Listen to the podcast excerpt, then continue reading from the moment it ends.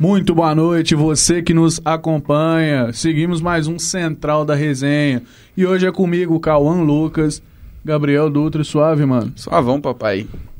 Temos também Daniel, nosso camarada do América. Tranquilão, Daniel? Tranquilo, Cauã. Boa noite, boa noite, Dutra. Boa noite a todos os espectadores do Central da Resenha. Que hoje, nesta quarta-feira, dia 29 de março de 2023, está fazendo mais ou menos 27 graus e seguimos o relógio marcando 6 horas e 22 minutos.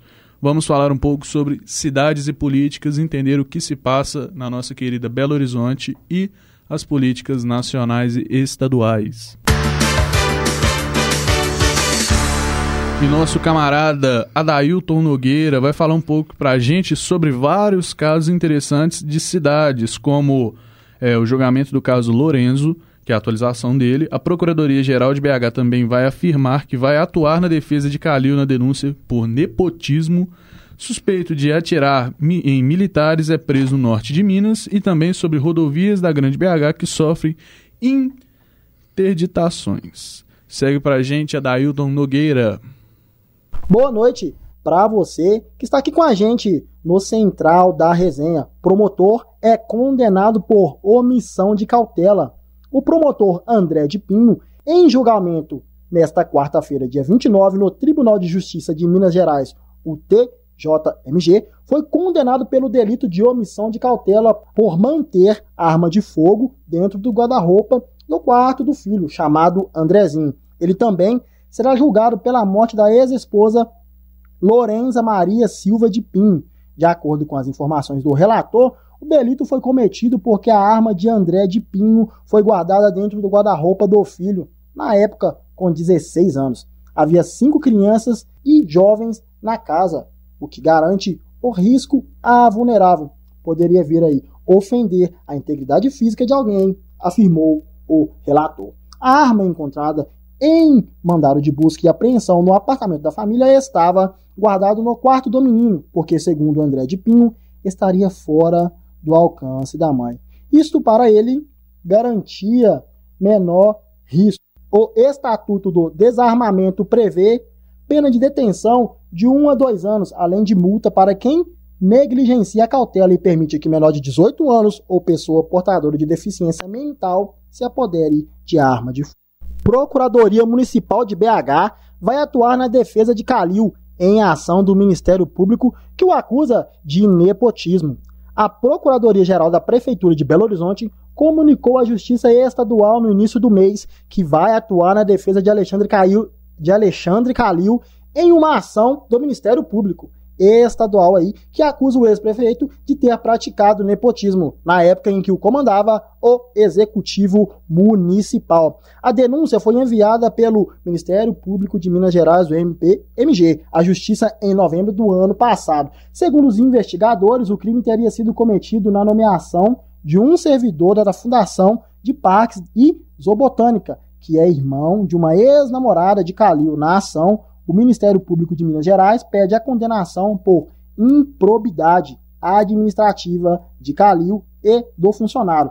Multa aí chegando a 24 vezes e também o valor de remuneração que é recebida pelo servidor e também a proibição de contratar com poder público por quatro anos aí aos dois réus. Jovem suspeito de atirar em policiais militares é preso no interior de Minas. Um jovem de 21 anos foi preso pela polícia nessa quarta-feira, dia 29, suspeito de atirar contra policiais militares durante abordagem policial no final do ano passado.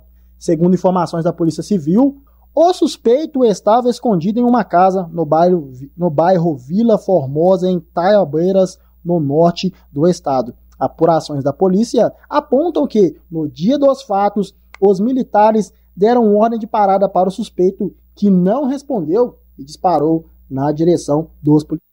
Rodovias de acesso a Pedro Leopoldo e aeroporto de Confins terão bloqueios temporários aí nesta quarta-feira e quinta e podem complicar o trânsito. O Departamento de Edificações e Estradas de Rodagem de Minas Gerais, o DR de Minas Gerais, informa que as rodovias MG010, quilômetro 13, 29 e 31, IMG 424, quilômetro 15, sentido Confins e Pedro Leopoldo, respectivamente, terão bloqueios de faixas nesta quarta e também quinta-feira, dia 29 e 30 do 3, das 9 às 16 horas, para substituição das placas danificadas nos pórticos de sinalização nas duas rodovias. Os locais de interdição serão sinalizados e equipes do DR e da Polícia Militar da rodovia farão monitoramento do trânsito. Vale salientar que a restrição de uso de faixa pode causar lentidão na fluidez de veículos. Aqui é a da Ailton Nogueira para o Central da Resenha. É isso aí, valeu Adailton, nosso mano. E você que tá comigo hoje, né, Dutra? Daniel também, se quiser render, salve, salve, Hadrian, nosso camarada ali fora. Falou, velho, o cara é corajoso, meteu bala na polícia, mesmo na cara e na coragem. Tá total das ideias, mano. Tá achando que é GTA na vida real, né? É complicado. O cara tava. E foi com sangue no olho, tava o veneno puro. Mas a questão de rodovias interditadas, infelizmente, isso não é algo incomum aqui em Minas Gerais, porque toda vez que tem uma grande chuva, toda vez que tem algum, algum deslizamento, algum desastre em si, sempre vai ter alguma rodovia muito importante que deu ruim. Sempre. É, virou rotina isso agora também, né? Sim. E também, dependendo, o povo falar, ah, a gente do Central pode estar tá fazendo graça. Não. Nosso mano ali fora, o Daniel Araújo, ele trabalha próximo a Pedro Leopoldo, ele pode dizer que isso realmente não é brincadeira, que está tudo zoado para os lados de lá, não é mesmo? Pois é, eu, assim, a parte que tá. As placas estão zoadas são a parte ali da linha verde e tal, sentido Lagoa Santa, aeroporto, essas coisas. Então, assim, eu passo ali na, naquela região para ir ao médico em Lagoa Santa. E dá para perceber que a, a rodovia ali tá bem. Como é que eu posso dizer? Tá bem abandonada, tá ao léu mesmo. E. Assim, as placas faltando informação, faltando pedaço. Então, alguém que é de fora pode ir até ali na, naquele, naquela parte, ali naquele trecho da rodovia, se perder por falta de informação mesmo. Às vezes o GPS não está funcionando no momento. Então, assim, excelente excelente atitude aí. Vamos ver se o que, que vai dar, o que, que vai, vai desenrolar dessas obras.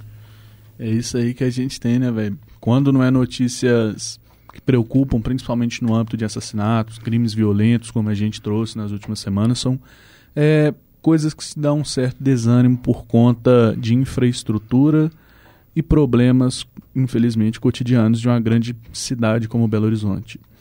E falando desse âmbito, que o Daniel até puxou um pouco ao Léo, são rodovias importantes que ficam sob administração estadual e federal, eu quero chamar nossa queridíssima Letícia Souza para falar no Minuto da Política de hoje. Boa noite, Letícia.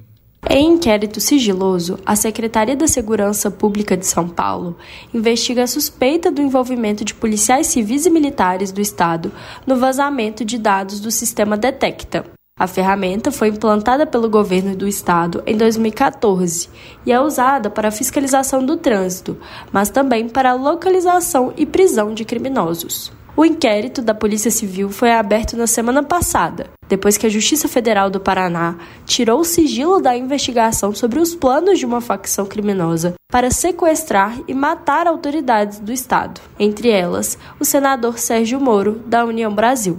A cúpula da Polícia de São Paulo determinou o sigilo total do caso e investigação rigorosa. O relatório da operação apontou que o Detecta, importante ferramenta de inteligência, também era usado pela facção criminosa para obter informações de uso restrito das forças de segurança pública. Para a Central da Resenha, Letícia Souza. É isso aí, valeu, Leti.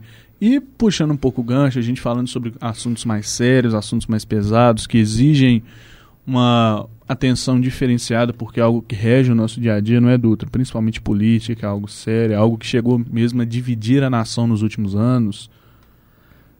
E o que, que você tem para dizer para nós? Ah, cara, tipo, eu falo que a política hoje em dia virou isso mesmo, essa polarização aí. É, eu mesmo trabalho no ambiente político e a gente vê, né? Tipo, é um batendo no outro, é, e nunca chega num, num, consenso. Eu sempre fico em cima do muro com essas coisas, mas mesmo assim é importante discutir política. E até que no Central a gente sempre está trazendo essas notícias assim, então é bom para poder estar tá noticiando, porque às vezes uma coisa tão simples, assim, tão pequena que parece que não é nada, é muito importante para decidir o futuro, tanto de Minas Gerais, Belo Horizonte, do Brasil, não importa. É igual, se eu não me engano, a Navinha comentando esses dias no Central, o caso de acho que da Duda Salabert, ex-vereadora, atual deputada federal por Minas Gerais, que alavancou um projeto de lei que para muitos é um projeto até que simples, mas que é algo hiper interessante, que é, é se eu não me engano, é levar como uma das línguas oficiais do Brasil, línguas legítimas, tudo, sendo a língua de sinais, Libras. Então, aqui em BH, que é a ex-vereadora e também deputada federal, valeu Daniel. E falando agora de um ar mais descontraído, um ar que a gente no Central já brinca falando que tá batendo de frente com o Minuto do Esporte, porque já tá ficando tão grande, trazendo tanta audiência quanto, vamos falar hoje sobre cultura e é com a nossa queridíssima Laís. O que tem de cultura pra gente hoje, Laís? Começou nesta segunda-feira a Festa do Livro da UFMG. É a primeira edição do evento após a pandemia do coronavírus e veio um novo formato. Além de ampliar o evento, a antiga Feira Universitária do Livro da UFMG se transformou em Festa do Livro após a parceria com a Pró-Reitoria de Cultura. A programação é realizada das 9 às 21 no campus Pampulha de forma gratuita. O evento já acontece há 10 anos e conta com programação cultural e feira. Esse ano contará com 44 editoras tradicionais e 9 independentes que oferecem descontos a partir de 40% do preço. Abrir espaço para as editoras independentes estarem conosco no evento é fortalecer o diálogo da universidade com elas, explica Flávio Carsalade, diretor da editora UFMG. A feira de livros mesmo vai acontecer no seu local tradicional, que é na Praça de Serviços do Campus Pampulha, e esse ano vão participar editoras como Companhia das Letras, Mulheres em Letras, PUC Minas, Editora UFMG, Unicamp, Fiocruz, Darkside e muito mais. Além de trazer obras de qualidade com preços acessíveis, a Festa do Livro UFMG 2023 vai oferecer atrações culturais de forma gratuita. Hoje, às 12h30, aconteceu a apresentação Os Passos do Grupo Sarandeiros, 40 mais 2 anos de história. Ontem teve Ars Nova, coral da FMG, com concerto Canto Literário sob a regência do maestro Lincoln Andrade. O coro interpretou canções de Milton Nascimento. E amanhã, para o último dia do evento, às 12h30, terá o espetáculo Casa de Bambu, formado por repertório autoral e músicas da cultura popular brasileira e estrangeira, pelo Grupo Borbulha. Eu sou Laís para o Central da Resenha. Vamos pular para a área do esporte. Bora, meu Dutra. Vambora, que hoje tem esporte. É isso aí, o esporte hoje. A gente tem algumas notícias que hoje teve sorteio da Copa do Brasil. Os confrontos foram definidos para a terceira fase. A gente vai repercutir um pouquinho sobre Cruzeiro, Atlético e América.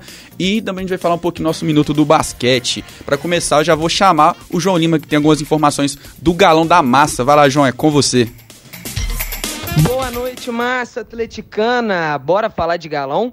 Torcedores da modalidade de sócio Galo Forte Vingador já estão recebendo a nova camisa de jogo do Atlético para 2023, a tradicional camisa listrada. No dia de ontem, terça-feira, os torcedores receberam em suas residências a nova camisa.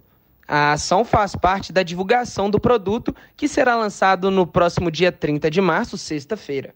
João Pedro Lima, para o Central da Resenha. É isso aí, Joãozinho. Obrigado aí pelas informações do Galão da Massa. É o Galo que na Copa do Brasil é, vai enfrentar o Brasil de Pelotas. O primeiro jogo vai ser aqui em Minas Gerais e o jogo da volta vai ser lá no Rio Grande do Sul. Cauã, você como um grande conhecedor de futebol, o que, é que esperar desse confronto aí que o Galão chegar agora para poder receber o Brasil de Pelotas? Você quer opinião de jornalista ou opinião de torcedor? Não, jornalista, né, cara? Torcedor não tem como. Bem, opinião jornalística. Vai ser um jogo, em parte, desafiador, porque muitos podem jogar como jogo fácil, mas uma realidade que muitas vezes a gente esquece é que times, digamos, do interior, como o Brasil de Pelotas, tem um estilo de jogo que é cansativo, é maçante, é chato, quer ficar sempre na retranca. É. Retranca, você entende? Enfim. Mas a questão é times que ficam muito na defensiva esperando um contra-ataque. Isso deixa o jogo muito xoxo, muito frio, chato de se acompanhar, mas um jogo é, que tem que ter muita cautela, porque nesses poucos, é, nessas poucas, poucas chances de contra-ataque, é, eles podem é, decidir o jogo por completo.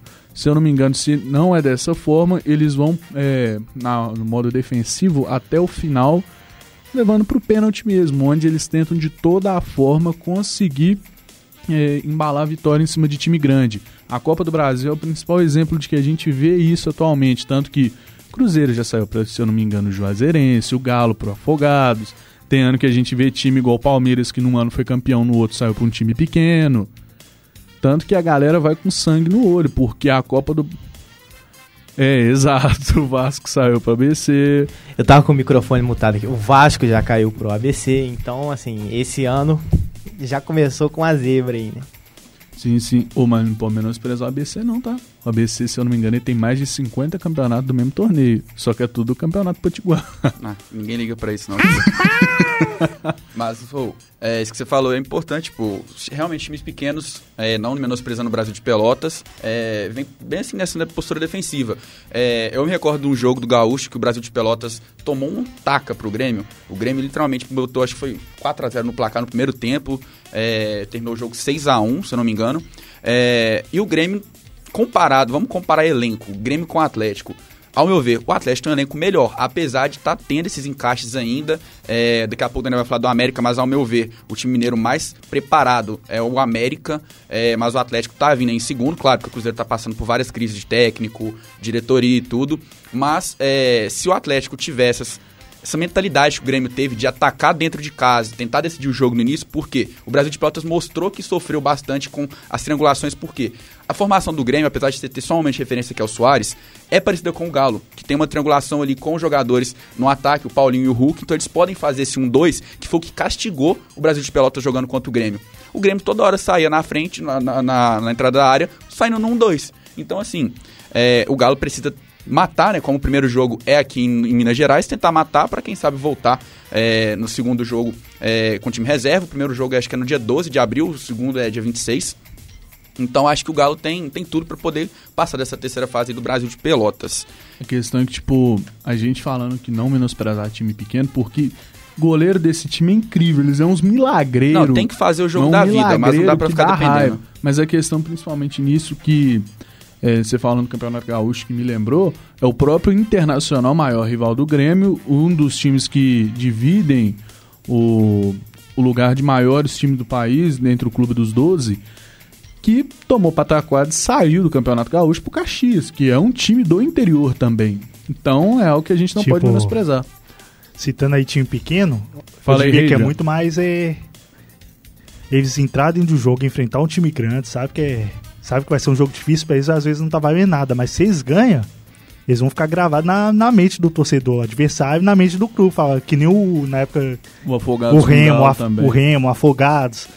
Naquela época foi um apavoro na, na cabeça da torcida. Pô, mas foi algo bom, pensando. velho, porque o Afogados ele eu como torcedor do Atlético, eu acho péssimo o Galo perder, principalmente para time que é igual um ovo.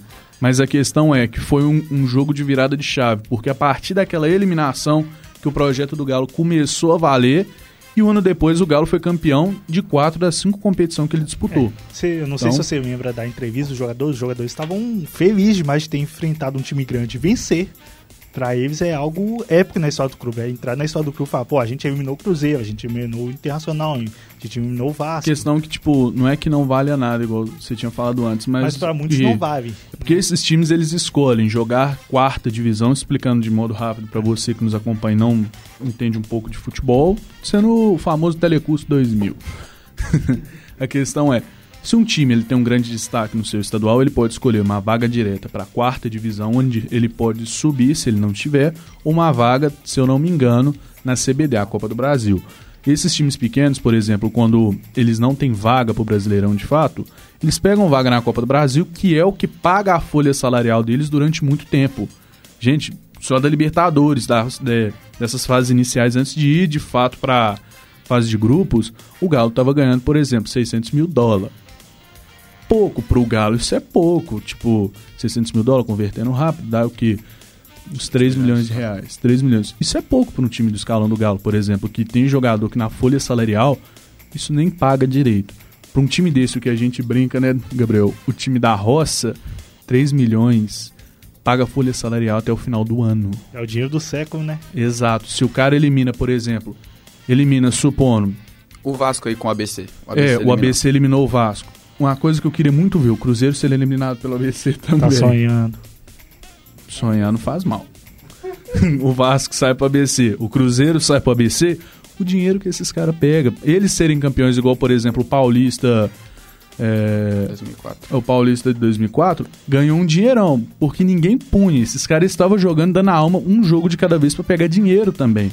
com isso que vem a fama também de ser um time pequeno campeão, que, ao meu ver, é a competição mais democrática do país, onde qualquer time pode ser campeão. É, um exemplo disso, de questão de folha salarial e de contratações, é o final do Campeonato Paulista, que é Palmeiras e Água Santa. É, o Água Santa tá nessa coisa aí, né? Tipo, vou jogar o Campeonato Paulista, vou dar a, a raça aqui para poder ser campeão. E tem a questão também, né? Tipo, o contrato dos jogadores é, se encerra antes. Então, assim, é, o pessoal tem que saber o que, que, a gente vai fazer, né? Se a gente vai conseguir manter os jogadores ou não.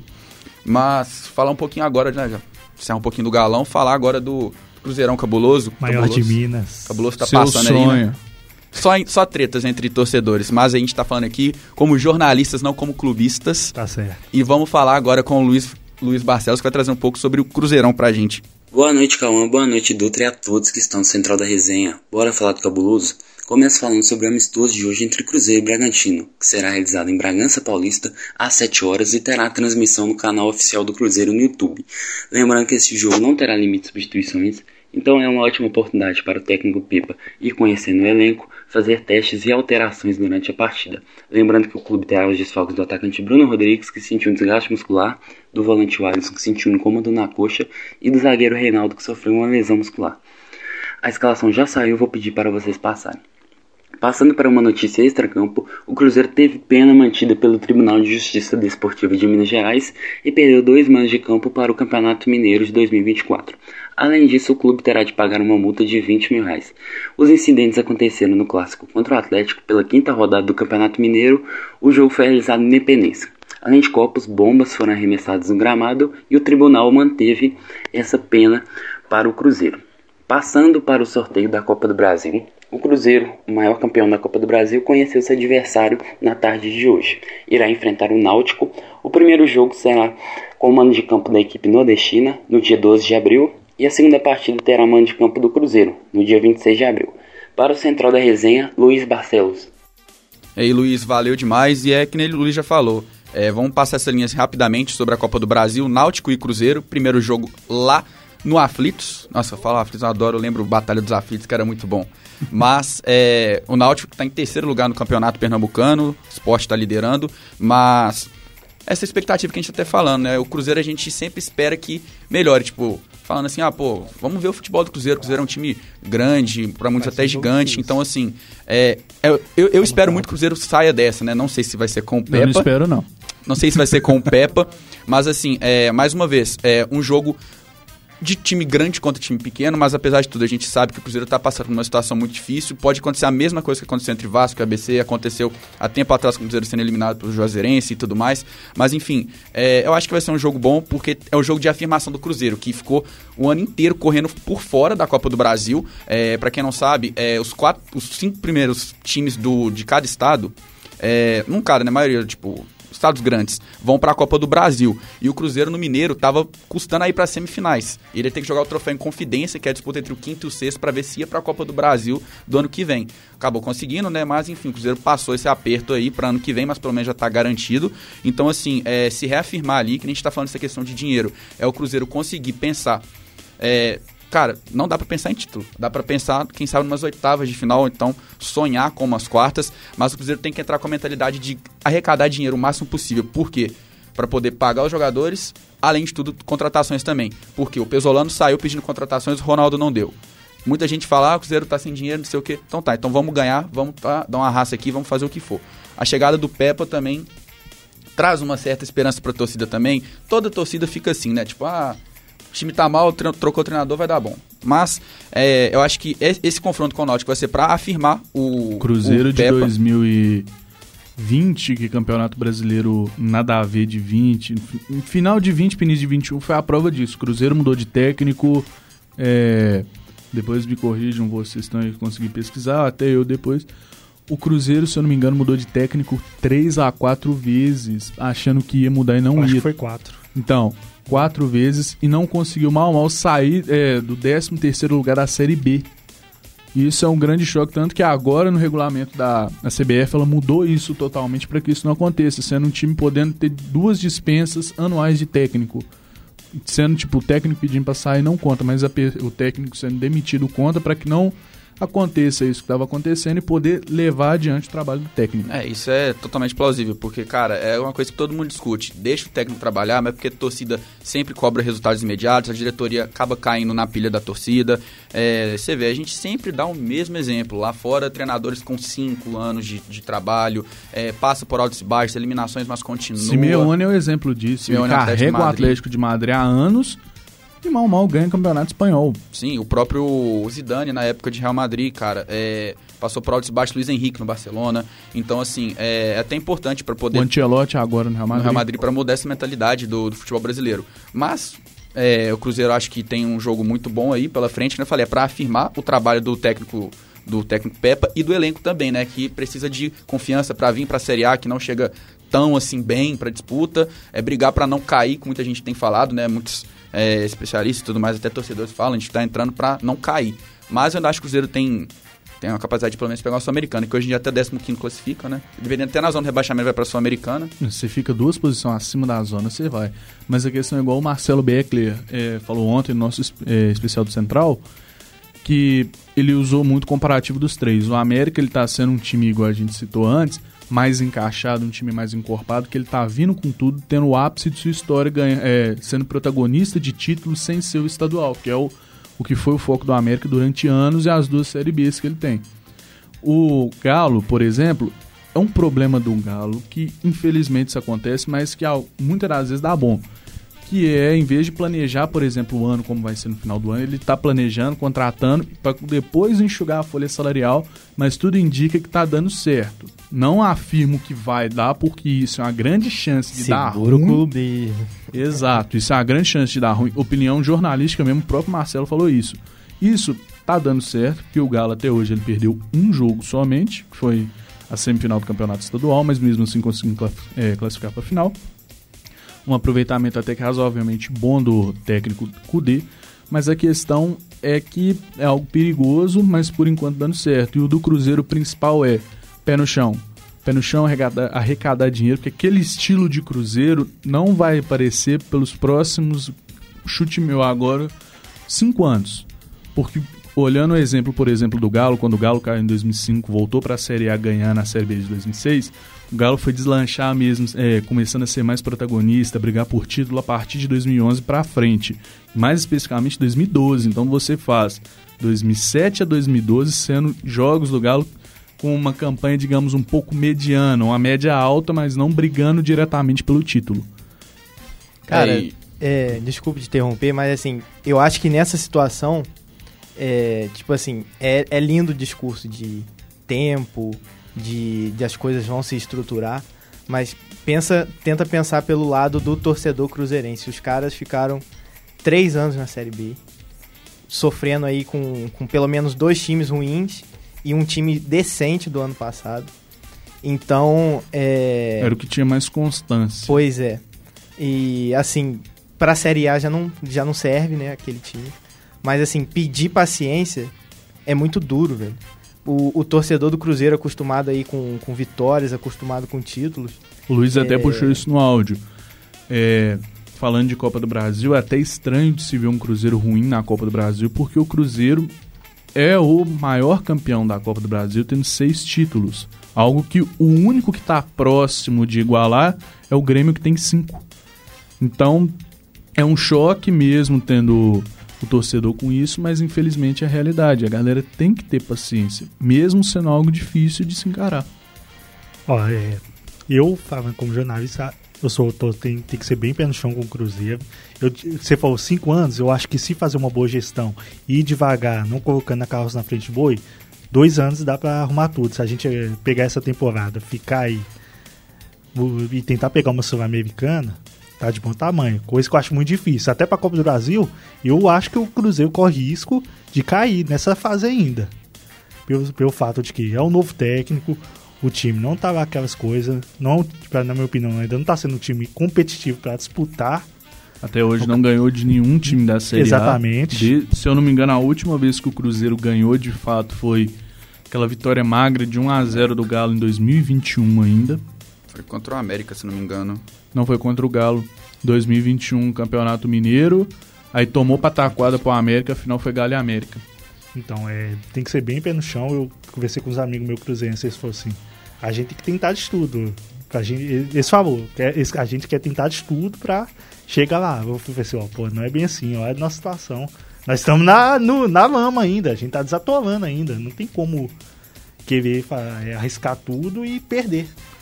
Então é isso que a gente tem é, e é. Vamos passar agora pro Mequinha, porque a gente tem que falar do melhor time daqui de Minas atualmente. Exatamente. O mais encaixado. Mais encaixado. Vamos Vai lá, falar Dandão. do lado verde de Belo Horizonte. Então, o América Mineiro, ele deu. Oi? O bairro Floresta. É o Horto, só o Horto, mais nada. Então o Horto, eu acho que é o único bairro verde aqui. O resto é preto e azul.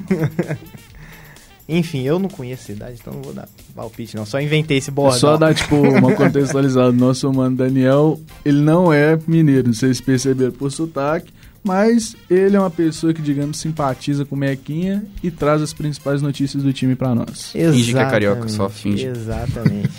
então, o América, ele meio que deu sorte nesse sorteio aí da Copa do Brasil, dos times de, de Minas Gerais. Acho que é o que, assim, tem mais certeza que vai passar. Não, não sei se o, o Galo também, o, o Brasil pode dar uma endurecida, mas o Nova Iguaçu no Campeonato Carioca não foi é, aquele Nova Iguaçu que eu me acostumei a crescer vendo o Nova Iguaçu, dando trabalho para os grandes do Rio. É, tomou uma sapatada do Fluminense em Brasília. E então acho que o América não vai ter dificuldade de passar do, do Nova Iguaçu, vai ser um confronto tranquilo. Mas se bem também que eu falei que o América ia se dar bem na Sul-Americana, no, na véspera do sorteio. No dia do sorteio, ele caiu praticamente num grupo da morte. Assim. Praticamente não, no grupo da então, morte, né? Então eu vou, vou deixar a expectativa baixa porque eu tô com a, com a boca meio abençoada também. E, assim, de Copa do Brasil é isso que a gente tem pra falar do América. Não tem, eu acho que não vai ter muita surpresa, não, se vocês quiserem comentar alguma coisa. Pra mim, o América ganha as duas partidas, na ida e na volta. É, o América vem de duas vitórias, obviamente, está na terceira fase, venceu o Tocantinópolis e o Santinha. É, foram, foram, dois bons confrontos, ainda mais contra o Santa Cruz. Mas, como você falou, eu acho que o América tem uma superioridade diante do Nova Iguaçu. Mas, é, que eu falei, eu acho que o América é o time mais bem, bem preparado daqui é, de Minas Gerais. O primeiro jogo vai ser lá no, lá no Rio e o América decidir aqui. Então, assim, mais um motivo para o América poder é, fazer bem bonito diante da torcida. Eu tô com o Dandão nessa.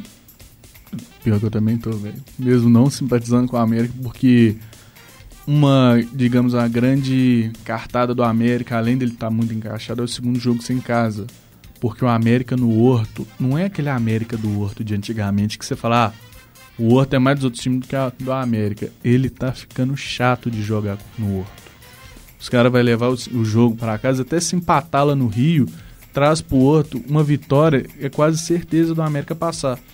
Então, é o que a gente tem de América, Dan. Pois é, é, só uma correção, o Fluminense não ganhou de 5 a 0 do Nova Iguaçu. Foi 1 a 0. Foi 1 a 0. Errou por 4 gols. Foi contra o Volta Redonda que só foi. por 4 gols. Mas enfim, o América, falando em horto de outras pessoas, saiu a notícia de que o, a, a final do Mineiro, que vai acontecer esse sábado, vai ter setor misto. Então, é, o setor misto é só para convidados dos dois times, mas vai ter um setor misto no Horto para a final deste sábado. E aí também a torcida do Atlético vai ter uma carga de 8 mil torcedores e o resto são para os americanos que quiserem comparecer. A carga de torcedores misto foi especificado o número dele ou não? Foi especificado, mas eu me perdi aqui nas anotações procurando o resultado é...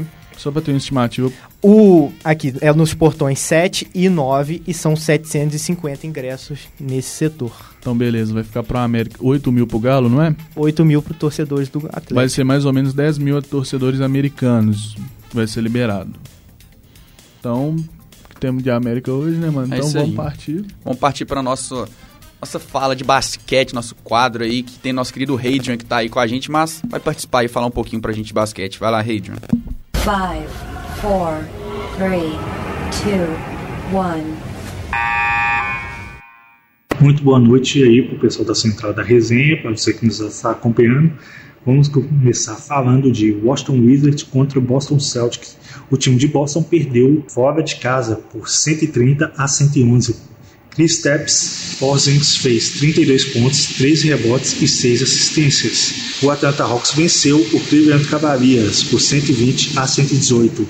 DeJounte Murray fez 29 pontos, 4 rebotes e 5 assistências. Pascal Siakam levou o Toronto Raptors à vitória em cima do Miami Heat por 26 pontos, 9 rebotes e 5 assistências. Desmond Bain fez 31 pontos, 4 rebotes e 5 assistências na vitória do Memphis Grizzlies em cima do Orlando Magic. PJ Washington fez 43 pontos, 6 rebotes e 5 assistências na vitória do Charlotte Hornets em cima do Oklahoma City Thunder por 137 a 134. Stephen Curry fez 39 pontos, 8 assistências e 8 rebotes e venceu o New Orleans Pelicans por 120 a 109. E hoje temos bastante jogos da NBA para você acompanhar. Nós temos hoje às 8 horas da noite Pacers e Bucks, às 8 e meia nós temos Nets e Rockets, Philadelphia 76ers e Dallas Mavericks. Já a partir das 9 temos Clippers e Grizzlies, Jazz e Spurs, Lakers e Bulls, Oklahoma City Thunder e Detroit Pistons.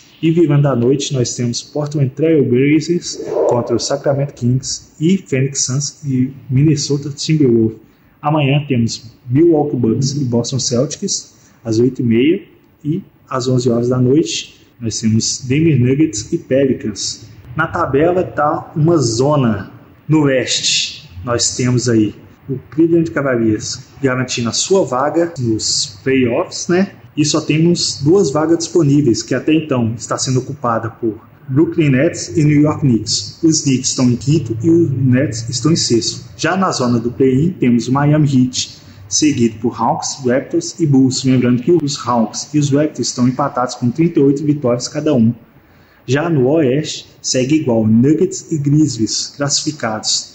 E temos um empate triplo entre Phoenix Suns, Clippers e Warriors, que ambos estão com 40 pontos de vitória cada um. E abrindo ali a zona do play-in, temos o Minnesota Timberwolves, seguido por Pelicans, Thunder e fora da zona temos os Dallas Mavericks em 11º. Lembrando que os Lakers, o Thunder e os Mavericks estão empatados também com 37 vitórias. Teremos bastante movimentação na tabela até o dia 11 de abril, quando começa o play-in. Já no dia 15 começa os playoffs. Aqui quem fala é Adra Oliveira, para o central da resenha. Valeu, Hadrian. É, basquetezinho que a gente tem falado já está acabando, a temporada regular é, tá sendo uma bagunça ali na Oeste. É, a gente gosta disso, é bagunça, que nem eu falei em outros programas. É, do quarto até o décimo segundo tem chance de classificação, são só 10 que classificam, seis direto e mais outros quatro para tentar duas vagas. É, como o Adrian falou, no Oeste só até agora Denver e Memphis estão classificados. É, ontem o Golden acabou vencendo o Pelicans, o Curry teve 39 pontos, é, jogou pra caramba. Esse Splash Brothers é incrível de se ver jogar. Que o Golden tá ali brigando, né? É, um time que estava sofrendo bastante fora de casa, mas que agora está conseguindo se, é, se retomar na, na temporada para poder chegar na disputa dos playoffs. O Luvinha voltou, hein? Luvinha voltou? O Luvinha voltou e se deixar chegar, você já sabe onde é que ele vai parar, né? Luvanor. o cara mete um Luvanor. É por isso que a gente não ouve o Cauã. Rapaz, Começa com seus B.O. na vida, né, irmão? Sonoplasta, Pô. deita. Vamos lá. Um time que eu deixei de falar foi o Sacramento Kings, que, Vitor, que deu uma engatada na primeira e subiu de vez na tabela. Tô gostando dos jogos deles, acho que eles podem surpreender, mas nunca se sabe, né? Pode dar zebra ou pode não dar. Mas uns meus parabéns aí, quem é torcedor do, dos Kings aí, deve estar tá feliz. Um leve chute rápido. Por, principalmente por você, né, meu camarada ah, Milwaukee Bucks Vai Óbvio. tomar pro Boston Ah, tá bom. Amanhã tem jogo, tá? Amanhã tem jogo deles. Mas tem aula, irmão. Mas falando aqui, você falou do Sacramento, os torcedores estavam com saudade do Jason Williams, devem estar felizes vendo o Darren Fox e o Sabonis jogando. Está sendo muito. Os dois estão sendo decisivos na, nas partidas. O próprio Sabonis com quase triplo duplos cada partida. Umas quatro partidas o Sabonis teve foi MVP nas últimas duas ele foi. Ele tá jogando bastante, tipo, ele tá tendo quase triplo duplo de média, ele tá aumentando o, nível, o número de assistências dele, tá sendo um, double-double sempre e tá sendo fundamental ali para jogar de pivô, às vezes até ala pivô espaçando mais a quadra junto com o Kay Jones, o Damian Jones também. É, e o Sacramento, pela primeira vez, né? Tá, depois de muito tempo, desde 2006, não tinha uma campanha é, 50%. E vai, Excelente início do, de trabalho do Mike Brown, né? Que tá começando lá seu primeiro ano como técnico é, principal. E já fazendo esse, essa temporada aí espetacular com o Sacramento Kings. Sim, são treinadores é, primeiranistas que estão ganhando destaque. O próprio Nick Nurse, que foi campeão é, com o Toronto Raptors em 2018, em cima do Golden. O próprio Taylor Jenkins, que assumiu o Memphis, que agora está sendo um dos times a ser batido na NBA. E o Mike Budenholzer também, que é, teve um bom começo de, de trabalho no Milwaukee, mas depois que começou a engrenar. É, mas enfim, então a gente já tem também o próprio Cleveland. Curiosidade, Reid, não sei se você sabe para os amantes do basquete. Eu sou muito fã do Donovan Mitchell. Donovan Mitchell, tá desde tá que entrou na liga. Exato, desde 2017. Nunca tá sempre nos playoffs. Tá, tá céus, nunca deixou de ir. É, tava, ele estava no Utah Jazz, foi trocado, tá no Cleveland Cavaliers e ele continua sendo sempre indo para os playoffs. E também tem um outro, um outro dado interessante que. Fala, meu bom. Fala, fala, meu bom. Que é justamente esse daí do, do Donovan Mitchell. Porque, cara, a gente tem o LeBron que é, vai para finais todo ia para finais todos os anos, né? Foram oito anos seguidos indo para final. Será que o Donovan Mitchell vai ser o próximo jogador aí que vai ter esses números aí? Forte. Porque a gente tem um jogador que era o detentor desse recorde, que hoje é aposentado, comentarista da, da ESPN, J.J. Redick, que sempre ia para os playoffs Ficou, acho que foram 16 temporadas seguidas indo para os playoffs. E agora ele tá, né, aposentou. Ele uma temporada ele acabou não indo. Eu não lembro se pode me ajudar, Rede. Acho que ele, ele teve uma última temporada que ele foi trocado do Philadelphia para não lembro, pra algum time pequeno. E acabou não indo para os playoffs. Acabou com essa sequência. Não, acho que foi para os Pelicans. Ah, é, quando ele foi para os Pelicans. Que tava tendo aquela reestruturação com Lonzo Ball, é, Brandon Ingram, Josh Hart. Então acho que foi nessa temporada. Não lembro o ano certo, mas foi a primeira vez que o J.J. Redick deixou de ir para os playoffs. Será que o Mitchellzão chega aí para essa? Chega. E um jogador que eu queria destacar aqui é o Zion Williams, que tá numa situação complicada no Pelicans, vindo de mais uma lesão. Tá meio difícil, porque no Pelicans ele tem uma cláusula no contrato que ele tem que manter um, um certo peso dele, e isso tá acabando com ele. Na, na última pesagem dele foi muito elevada do que ele estava dentro do contrato, e as lesões dele é decorrente que o corpo dele não aguenta o próprio peso. Isso aí só tá fazendo ele se lesionar e fazendo ele ficar fora de jogos. Eu acho que ele, desde que ele entrou, não jogou, eu acho que nem 50% das partidas junto com o Pelicans. Então, vamos torcer aí pra ver o que, que vai acontecer com o Zion Williams. Acho difícil é, ele quebrando essa cláusula essencial no contrato dele, o Pelicans manter ele. É, eu concordo. Já escutei esses boatos que, de que ele pode sair. Outro que também deve sair é o Trey Young. Ouvi boatos aí de que vai sair do Atlanta Hawks e muitos torcedores deles e fãs deles querem isso porque na minha opinião também acho. Ele só vai ser campeão quando sair e para um time mais competitivo. É, e o Hawks talvez só se ele pedir uma troca, porque o John Collins também já foi cotado para ser trocado, não foi, foi mantido. Mas essa questão do Zion também é, é isso aí. O Zion não se ajuda, continuou jogando praticamente nada, só teve uma temporada com 80 jogos e depois foram só lesões, lesões, lesões. Mas eu acho que o que a gente tem de basquete é isso. É, Esporte também, a gente fecha o nosso caderno mais amado aqui do Central da Resenha. Se você não gosta, você é um maluco e que esporte Galera é vida. da cultura vai ficar bolada com nós. Tô nem aí. Esporte é vida. Esporte é vida. Vamos lá, então. É isso que a gente teve de Central hoje. Muito obrigado por estar com a gente neste dia. Lembra dos nossos recadinhos básicos. Curte, comenta, compartilha as nossas publicações no, é, no Instagram e no YouTube. Lembrando de curtir também e seguir a gente no Spotify. Vamos lá, né? para mais uma quinta-feira, uma noite agradável, seguindo até amanhã com o próximo Central da Resenha. Até amanhã, pessoal.